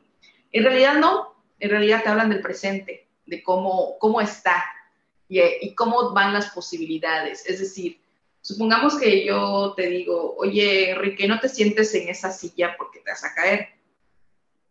Y tú te caes, te sientes y te caes. Y me dices, es que viste el futuro. Y digo, no, o sea, vi que la silla está rota la pata y no iba, y no iba a sostenerte. Entonces, es más o menos así como funciona, ¿no? Es decir, eh, te muestra cómo está el panorama, cómo está todo en este momento. Es decir, tal vez si esa silla te aguante y, tal vez te sientes y no te pase nada, ¿no? Entonces, eh, pero básicamente te dice, no, no te sientes porque hay una posibilidad de que te caigas porque está la pata rota. Entonces, básicamente funciona así, por poner un ejemplo muy, muy sencillo básicamente te muestra cómo está el mundo actual, tus posibilidades, cómo están las posibilidades, las energías, digamos, de qué, tan factible o, improbable es que logres algo, eh, digamos, entrada eh, sobre el tarot. Ahora, eh, sobre el resto de las artes o como quieras llamarlo, yo sí creo en el, en el mundo espiritual, o sea, yo sí creo tanto en en un Dios, como en, el mundo espiritual. Y todas las religiones, como decíamos al principio, tienen ciertos métodos adivinatorios. Incluso el catolicismo, digamos que es uno de los, el cristianismo que es uno de los más radicales en contra de los métodos adivinatorios, en contra de cualquier cosa que tenga que ver con las mancias. Eh, tiene su propio método, que yo lo vi muchas veces, que es como un tipo de bibliomancia. Ellos le, por ejemplo, ellos le dicen pedir palabra, o sea, llaman al Espíritu Santo eh, con una oración muy particular, luego abren la Biblia y bueno, lo que les aparezca es lo que les quiere decir Dios en ese momento. Y al mismo tiempo, o sea, eso es bibliomancia. Totalmente. eh, como quiera que sea, bueno, se les llama de otra manera, pero pues básicamente es eso. Entonces, realmente todas las religiones tienen como que sus propios métodos adivinatorios, ¿no? Entonces, eh, es interesante. Eh, yo, como te decía, yo sí creo en entidades superiores y que a menudo uno puede comunicarse con ellas a través de estos métodos, ¿no? Que son como que, no es como que te pongas a, meditar y, le digas, Dios, háblame y tal vez lo que piensas te lo dijo Dios o tal vez no. En cambio ya, pues si tú abres una Biblia y te dice algo, pues ya es, ya no tienes que andarle buscando, eso es, ¿no? Y es básicamente lo mismo con la cartomancia. Eh, tal vez tú quieras un método y es una manera de comunicarte de lo que, lo que el universo, la energía, Dios, el karma, lo que tú creas, eh, te lo va, te, te, está diciendo en ese momento. ¿No? Y, y, como tú decías, sí tiene, un, tiene una, una riqueza eh, semiótica impresionante, o sea, los símbolos que aparecen en, en, las cartas pues se han ido creando y puliendo a lo largo de medio milenio, más de medio milenio. Eh, aunque no hay un origen claro, digamos, se cree que para el año de, no sé, 1400, que es el siglo, ¿qué? ¿El siglo XV? Ajá. Sí. El siglo XV, pues ya existían los, este, los, ya existían los mazos. Eh, por ejemplo, algunos dicen que nacieron en China, otros que nacieron en Persia, otros que nacieron en África, pero ya lo que sí sabemos es que en el siglo XV ya existían este, los cuatro palos, digamos, de la baraja y se creó el quinto que, se, que posteriormente evolucionó hasta ser eh, los arcanos mayores. Eh, por ejemplo, ¿cuántos se cree que, hay hoy en día? Eh, bueno, es que hay han ido, el tradicional es el que incluye lo que se conoce como baraja española, que son los mazos de, de las copas, los oros, eh, los, los bastos y las espadas. Y los arcanos mayores, que son 22. Pero mucha gente ha ido creando sus propias versiones en los arcanos mayores. Eh, por ejemplo, hay gente que eh, lee el póker, por ejemplo, que igual incluye que son cartas diferentes, pero también eh, les dan su propio significado. Eh, ha, habido artistas que han creado sus propios mazos. El mazo más antiguo que se conoce donde, se, donde según este, los historiadores colocan el inicio es el de Marsella, que, porque eh, a, principios del siglo pasado se excavó un, un castillo en, en Milán y donde encontraron cartas del siglo XV que traían ya el diseño del, del Marsella, del mazo de Marsella. Entonces es donde se, hay una teoría que dice que el primer, el primer mazo, tal como lo conocemos actualmente con los 22 arcanos mayores, este, surgió en Marsella. Y pues bueno, los, los arcanos mayores pues son eh, con los que uno empieza, digamos, la, lectura. Eh, pero también, por ejemplo, hay otro, hay otro, de hecho lo tengo por acá, hay otra versión que es la, la egipcia. Estos ya son, por ejemplo, estos son los mayores, pero son ya un poquito diferentes. Por ejemplo, sí, o sea, sí, vamos a ver. sí menciona, por ejemplo, los, sí son, sí tienen elementos similares. Por ejemplo, también, al igual que en el de Marsella, ese sería el primero, que es el mago. Entonces sí tienen elementos similares, pero varían un poco en otras, sobre todo en los menores. En los menores, por ejemplo, eh, aquí también son personas eh, de la vida del antiguo Egipto, eh, oficios, por ejemplo. Entonces, aquí eso es en los menores donde, donde varía más el, el, dibujo. Entonces, pues realmente hay muchísimos, hay quienes han hecho sus, propios, sus propios mazos y los dotan de, propio, de su propio significado. Y es válido, porque al fin y al cabo lo que uno busca es interpretar esos símbolos. Eso, eso, esa era la pregunta que yo quería hacerte lo que lees es la carta. Luego de ahí tiene una aplicación, obviamente, con la persona que, dividió el mazo, no sé cómo que se haya hecho, pero realmente no es que, como estoy entendiendo yo, lo que interpretas es la carta, ¿no? No a la persona. O sea, o, sería una consecuencia a la persona, pero realmente lo que interpretas es el símbolo, porque veo que son símbolos, como tú dices, muy ricos en, semiótica, ¿no? Sí, o sea, son muy específicos, son, son muy específicos. Y e independientemente de la persona, o sea, si nos centramos solamente en, el, en la baraja, o sea, tienen un significado totalmente diferente y ese ya se va aplicando a la persona, okay. ya se va aplicando a, las circunstancias, ya varía, por ejemplo, si tu pregunta está relacionada con el amor, con, con el dinero, con el trabajo, etcétera, etcétera. Tienen un significado diferente si son, si aparecen vertical o aparecen invertidos. Eso es lo que va, lo que va variando. Pero básicamente el significado de todas las cartas es el mismo, o sea, es decir, cada una tiene su, su propio significado, algunas más positivo que otras, algunas indican problemas, algunas indican eh, mala suerte, por así decirlo, pero cada una tiene su significado específico. Y ya al momento de tirarlo, al momento de barajarlo, al momento de que la persona lo corta y hace todo el proceso, pues bueno, es cuando ya puede uno ir interpretando en relación con la pregunta. Y, yo, eh, toda curiosa, por ejemplo, si en este momento tiraras las cartas eh, a Enrique y a mí, por ejemplo, o sea, cada uno, aunque salieran las, por chichazo, digamos, que salieran las mismas cartas, la interpretación sería diferente. Sí, y también depende si la pregunta es la misma. O sea, no sé, tal vez Enrique pregunta sobre el amor y tú preguntas sobre el trabajo y aparece la misma, sí ah. tiene un significado diferente. Es que eso quería saber, se hace, la se hace una pregunta entonces, no es como que se tira y, se interpreta, sino la guía es la pregunta que se hace. Bueno, es que, es que existen diferentes maneras, ¿no? O sea, así como te digo que existen, hay muchísimas maneras de tirar la baraja.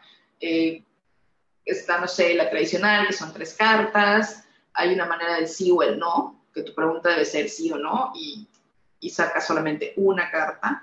Eh, hay, por ejemplo, una vez acudí con un taromante en Mérida, que de hecho me dijo, nunca le hice ninguna pregunta, me dijo, ¿tienes un problema? Y yo, bueno, sí, sí, tengo un problema. Entonces él me, él me habló que él había desarrollado su propio método de, de lectura y sí era bastante diferente a todo lo que conozco. Entonces eh, partimos de una, de una sola carta y de ahí ya, fui, ya fuimos construyendo el resto del panorama, ¿no? Entonces hay unas que, no sé, que tiran 16, hay unas que tiran 7 y cada una se interpreta de diferente manera. Entonces, pues también varía muchísimo eh, pues, lo que tú, la manera en la que, en la, que la persona, el, el, el, el tarotista, digamos, interpreta sus, sus, este, sus, hace su lectura. También las lecturas varían. Yo igual tengo una, un tipo de lectura favorita que tal vez no sea el que, el que, la, mayoría, el que la mayoría hace. Ok, sí, sí, sí, porque eso me quedaba la duda, ¿no? Es que no entendía cómo, cómo es, cómo es la lectura de cartas en ese sentido, sí. Y ya, ya sé que hay muchas maneras de hacerlo, porque además recuerdo el en vivo en el que participamos de la lectura del tarot y ahí sí nos dijiste como algo que quieran saber específico y a todos, que esa vez un montón pusieron, haciéndose como no te cansó. Sí, precisamente porque era, como eran tantos, dije, no, no podíamos hacer una lectura así como que a ver qué sale, sino tenía que ser muy específico para poder abarcar a más personas. Pero, por ejemplo, cuando es solo un consultante, pues uno se puede explayar. No, no, a mí me parece interesante. Y yo, yo no sé, tú, tú te, eh, ¿cómo se, o sea, es un hobby? ¿Te dedicas a eso? ¿La gente acude a ti? Este, ¿Te promocionamos? ¿No te promocionamos? ¿Cómo va el rollo? Digo, yo, yo, ¿sabes qué promocionaría tus en vivos? Yo no sé si los dejaste de hacer o, fue como que en pandemia se te ocurrió, pero estaban poca madre. Eh, pues bueno, mira, eh, bueno, vas a contestar la pregunta de los en vivos porque es más breve.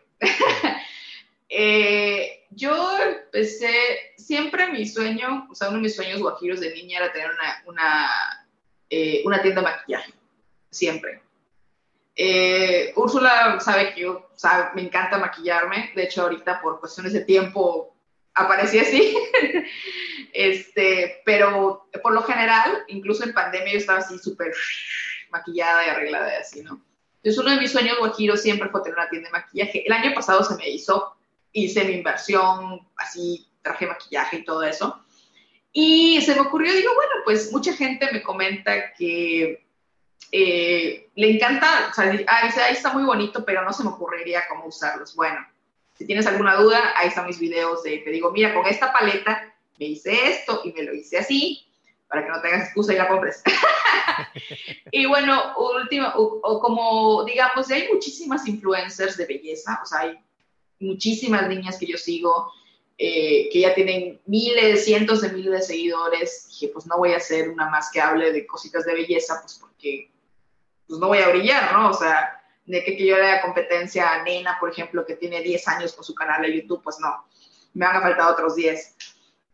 Entonces se me ocurrió que podía hacer, combinar, bueno, que mi, mi, canal fuera de, no solamente de beauty blogger, y bueno, pues también voy a hablar un poco sobre literatura, eh, voy a hablar también un poco sobre Wicca, que es, digamos, lo que, a lo que me dedico. Y pues ahí fue como empecé a crear videos, empecé a hablar sobre los equinoccios, sobre el, digamos, los sabbats, los sbats, todo eso. Eh, lo dejé de, le puse un poquito de pausa porque en realidad estaba súper saturada de trabajo.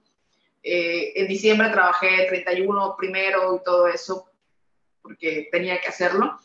Entonces, pues la verdad sí le puse un poquito de pausa a eso, pero ahorita eh, pues ya, ya este, ya espero retomarlo, porque sí es algo que me gusta, es algo que, que siempre quise hacer y pues siempre hay que darnos chance para lo que queremos, ¿no? Que es como que una especie de, de, de motivación. Y entre esos, pues estamos las lecturas que hacía en vivo, que son lo que, lo que tuvo más éxito. Yo te voy a decir algo, ¿eh?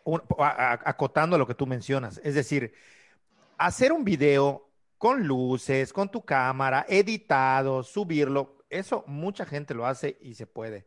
Pero hacer un en vivo y mantener a la audiencia entretenida, no cualquiera, ¿eh? No cualquiera.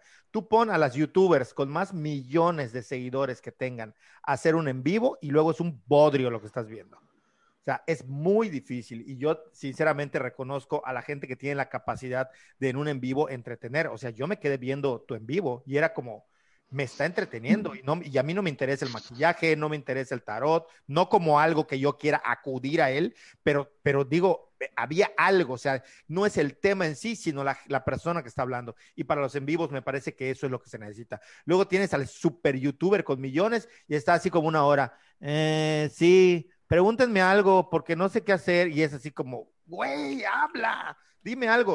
Estabas toda pilas, ¿no? Entonces yo creo que deberías, te animo a que consideres seguir con tus en vivos porque. Ah, pues muchas gracias, la verdad sí, este, sí, yo creo que sí. Y, la verdad me ahorraría el trabajo de edición, ¿eh? Porque editar sí, Luego sí me lleva. Ahí tengo un video, me editaba hace dos semanas que no he podido acabar.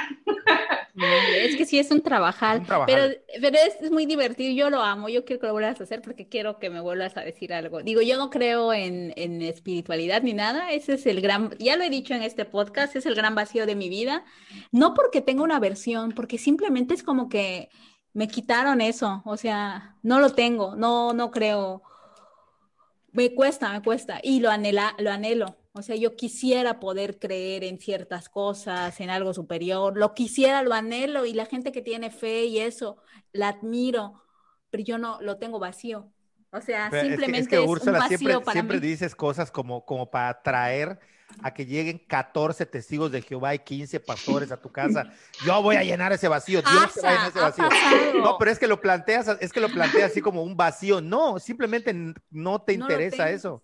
Pero tú le dices, como, tengo un vacío, y vacío. Sí, pero no lo digo en ese, o sea, lo digo en el sentido más literal. Ya lo sé, yo te entiendo en qué sentido lo dices, pero me da risa porque quien oiga esto va a irse, oye, no, yo voy a ayudarte a que ya no tengas ese Exacto, así como algo negativo. como que atraes a la gente, como lo que hablamos en el podcast pasado, que luego no es muy sencillo decirle a la gente que la vida no tiene sentido.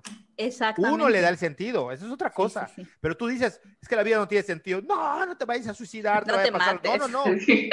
Vivir. Solamente una realidad es que la vida por sí sola no tiene sentido. Uno es el que se la da, ¿no? Pero bueno, así está. Sí, entonces, pero me gusta, me divierte, me divierte mucho todo lo de las cartas, o sea, yo estoy fascinada ese día, estaba súper contenta, dije, ay, sí me va a tocar, no llegué tarde, y sí llegué tarde, tuve que escuchar el de tía Gaby, el de todo mundo antes, dije, ni modo, me lo voy a echar a ver, que ah, ahorita era interesante ver lo que la gente quiere saber, o sea, eso también te da un, un panorama sobre la sociedad enorme, ¿no? O sea, ¿qué le interesa a la gente saber?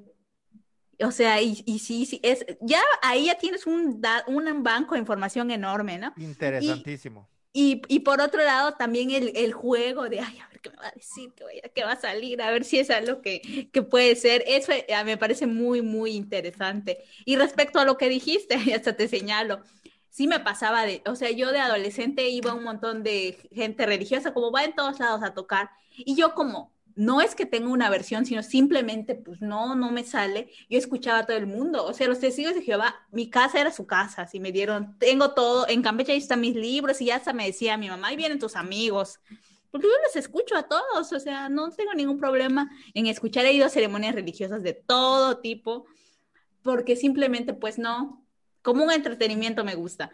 Entonces, así, así también con las artes adivinatorias, yo me meto, escucho y todo y, y, ya que de eso a darle un sentido como más de que va a dirigir mi vida, pues es otra cosa, pero sí, sí se me hace riquísimo, o sea, como hace entretenimiento, como pasar un rato, así como tomarías un café, pues en el tarot. Sí, y muchas veces, eh, bueno, como les comentaba al principio, eh, al final la decisión es nuestra, ¿no? O sea, al final sí, es como un consejo. Digo, y Úrsula, no, no te pongas los tacones porque no vamos a ir a un rancho tú te los pones y es su decisión, la va a pasar mal, pero es su decisión. Y, y, pues al fin y al cabo cada quien es libre, ¿no? De, de, de, actuar. Digo, que te digan que no te mudes, tú te mudas y te listo, universo, que yo quiero, lo intento. Digo, y no quiere decir que no vaya a resultar, digo, tal vez te resulte un poco más difícil, pero al fin y al cabo puedes hacerlo. Entonces también tenemos finalmente esa, esa digamos, esa, ese libre albedrío que es lo que hablan muchísimos, ¿no? Ahora, contestando tu otra pregunta, ¿cómo es que llegué? Eh, yo crecí en una familia católica, o sea, Úrsula eh, conoce a mis padres, eh, sabe cómo son de religiosos ambos, pero igual que ella, yo no me sentía a gusto ahí, o sea, yo no me sentía, o sea, digo, cuando era niña sí, güey, cuando era niña yo adoraba a Jesús, a la Virgen, etc. pero cuando empecé a crecer, eh, entendí lo que significa la religión católica, no entendí lo que significa vivir con los preceptos de Cristo, vivir con lo que Él te pide, sus mandamientos, o sea, que hay que cumplirlos porque, pues, como Él te dice, bueno, o estás o no estás. O sea, eh, no me acuerdo si en la, la, carta de San, es una carta de San Pablo, no me acuerdo si los romanos, donde él dice, bueno, yo te quiero caliente o te quiero, o te quiero frío, pero a los tibios los vomito, ¿no? Entonces entendí eso y, o sea, yo tenía como 11 años más o menos cuando entendí eso y dije, no, pues yo la neta no quiero, no, no, no quiero ser tibia. Entonces tampoco puedo, tampoco quiero ser caliente, entonces pues mejor me alejo, ¿no? Y ahí fue como dije, corto aquí y, me voy. Y yo empecé igual mi propia búsqueda espiritual. Yo empecé pues, a ver eh, otras religiones que no tenían nada que ver con, con, el, con el catolicismo. A mí siempre me llamó la atención pues, la magia desde que, desde que era adolescente. Eh, y entonces tenía como 16 años y fue justamente aquí en Cancún cuando conocí lo que es la Wicca. Este, y bueno, me empecé a meter en ello y pues ahí aparecían, hacía referencias a lo que es el tarot no sé qué. Entonces tengo un primo, Manuel Tano, él, este, él, pues, él es psicólogo y él estaba estudiando lo que es eh, la psicomagia de Jodorowsky. Entonces él ya se había comprado su tarot y todo eso y me, me lo prestó y me prestó un libro y me dijo, a ver, mira, así, no sé qué. Y ya yo empecé a leer al respecto y empecé a hacer mis prácticas y pues descubrí que, que sí me gustaba y que, y que sí me ayudaba. O sea, era como que ya una costumbre de, a ver, voy a hacer esto, vamos a ver cómo es el panorama, qué me conviene más. Tal vez este, sacar una carta al día, a ver qué, cómo me va a ir, si tengo que cuidarme de algo, si tengo que ponerle especial atención a algo. Y así fue como unos, eh, me fui creando como que este estilo de vida, eh, digamos que está relacionado con, el tarot. Y, y aunque originalmente yo eh, no hago muchas lecturas, eh, porque pues sí me las piden, sí me las han pedido varias personas, entonces eh, las hago, ¿no? Cuando me las piden, pero no es como que viva de ello. entonces, mm, pero sí, sí me, sí me gustaría este, dedicarme un poquito más de tiempo a esto. yo al principio decía, no, es que no quiero, no quiero cobrar porque porque pues es como que un don, ¿no? Y un don hay que ponerlo al servicio. Eh, pero también me dijeron otros tarotistas, sí, o sea, es, efectivamente es un don y si alguien lo necesita y no tiene para pagar, pues que no te lo pague, ¿no? Pero pues también puedes tú ayudarte si lo necesitas o algo, también te pueden dar tal vez algo simbólico, que sea como que un intercambio eh, energético, por así decirlo. Tú le das algo, tú recibes y ya está. Tal vez no ibas de eso, pero pues es como que un símbolo de como de reciprocidad, ¿no? Básicamente. Parece, excelente, interesantísimo. Pues ya nos aventamos una, una buena charla. Yo creo que este, este rompió el récord de, Yo creo que sí. Por eso digo, no, no hay como regla, ¿no? Lo, que si el chisme se pone bueno, se pone bueno. Y, Me pone buenísimo. Aparte nos rimos un montón, lo disfruté un montonazo. Este, a todos los que, los que le entran al podcast, le decimos lo mismo, las puertas están abiertas. Si a ti te gustó y dices, oiga, tengo ganas de entrar al podcast y chismear en, con independencia de que podamos chismear en otro ámbito y en otro momento, por supuesto, pero si tú dices, ¿sabes qué? Quiero hablar de esto en el podcast, ¿no? Están abiertas las puertas las veces que quieras, todos los que pasan por aquí pueden repetir cuando quieran parte de esta, la idea es tener como charlas de todo tipo, con todo tipo de gente, ¿no? Como un, un diálogo abierto con, con, todos y partir de la idea que Úrsula y yo, sobre todo, entre otras cosas, compartimos el que somos hablantines, pero hasta... Hasta los huesos. un, día, un día hay que invitar al podcast a mi papá para que se ponga. y me invitan también para que lo escuche. No, porque si yo hablo mucho, no, eh, no conoces a mi papá, es el rey de hablar, no le quitas el micrófono, o sea, y ahí en invierno me dejará mentir que él donde llega es la estrella de hablar, o sea, Pues yo no, yo no, yo no vería ningún pro, o sea, ¿por qué no le invitamos más bien? ¿Por qué, ¿Qué estamos esperando? ¿Por qué no le hemos invitado? Pero sí. sí. no es y además es una persona súper culta y te habla de cualquier tema que se te ocurra. Ahora se ha metido en la política. Pero, realmente es una persona muy culta, el tío Mario, sí. No, pues aquí hablamos, la idea es que hablemos con todos, con todo el mundo. O sea, si quiere venir alguien, como si quiere venir alguien de, de cualquier partido a hablar, hablamos. O sea, la idea es como abrir el tema de la plática, ¿no? A todo y para todos. Pues fue un gustazo, Nimbe. Ojalá se repita. Este, muy contento. Estuvo poca madre, me divertí, me la pasé súper bien, súper interesante Este, bueno, ahí está, el- el- la duración del podcast lo dice, ¿no? ¿Qué, ta- qué tanto se fluyó ahí la, la charla? Pero no sé si tengan algo más que agregar, yo lo dejaría por aquí hasta el momento. No, pues que está abierta la invitación y nos quedamos en lo mero bueno, o sea, eh, hablar de esos inicios de como de la espiritualidad. Yo me eso, comprometería a hacer una segunda edición del podcast cuando tú tengas hay que tiempo. hacerlo. Enfocados, Sí, directamente entramos, vámonos, pum, directo, espiritualidad, lectura de tarot, o sea, Bueno, que en realidad pueden ser dos, puede ser esa y puede ser cuando hagas su investigación sobre la prensa del Bajío y del... Hombre, tenemos de- tres. Tenemos otro más, o sea, sí hay un Que en realidad puede de ser lo que que sea, ¿eh? Mientras- O sea, el, el punto del podcast es que haya algo sobre lo cual platicar. Y plática y chisme nos sobra. Eso está probado. Entonces, También está el tema de Pokémon Go y las comunidades y todo, Todo, eso. todo, que todo Ahí en que- Cancún es muy diferente a la comunidad de Mérida y Campeche. O sea, hay un chorro. Podemos sacar al menos tres sí, sí. fácil con Nimbe. la materia prima del podcast es la plática. Si Exacto. eso hay, el- da igual el tema. Así es. Pues muchísimas gracias, Nimbe. Estoy muy contenta de que Muchas pudiste gracias, estar con Nimbe. nosotros. Estuvo súper. Me divertí, me reí como no tienes idea. Ahí, Sí, va- ahí muchísimo. vamos a dejar tus redes sociales a la gente que nos escucha, que le den, ya saben, me gusta, compartir si les gustó, eh, que se suscriban, que no cuesta nada, es barato. Si les entretenemos en algo, pues pónganle ahí, no sean gachos. Este, pues no sé si quieras decir algo más, Nimbe. Este, pues no, pues muchas gracias, la verdad. Este, eh, fue súper divertido, no me lo imaginaba así. Qué bueno. Este, yo me imaginaba algo así como que más académico. No, no, no. para. Trato de No, romper es- con eso. Es mi espacio donde trato de romper con eso.